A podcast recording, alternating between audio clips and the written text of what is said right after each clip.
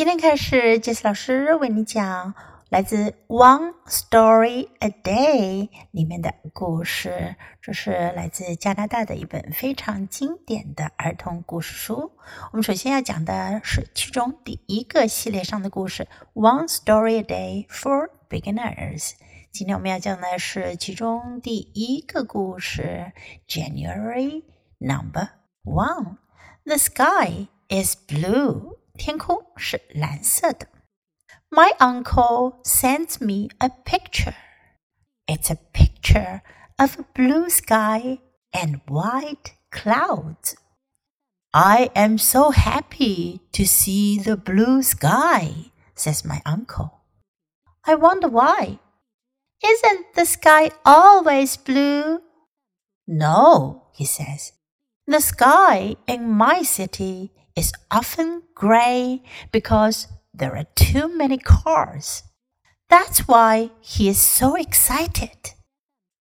这个故事讲的是 The sky is blue，天空是蓝色的。My uncle sends me a picture，我的叔叔给我寄了一张照片。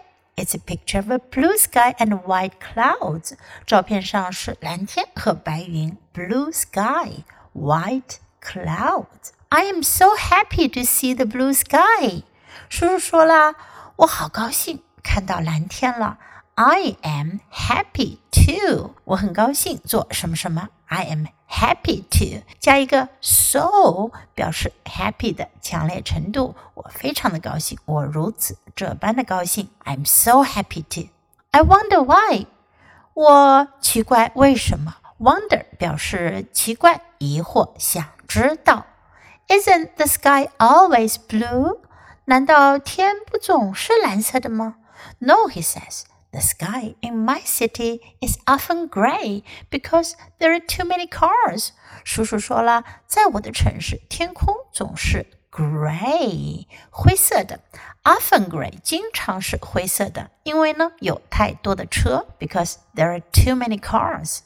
That's why he is so excited. Excited 激动的、兴奋的，所以呢，他就这样的激动了。那就是为什么他如此这般的激动了。Okay, now you can listen to this story once again.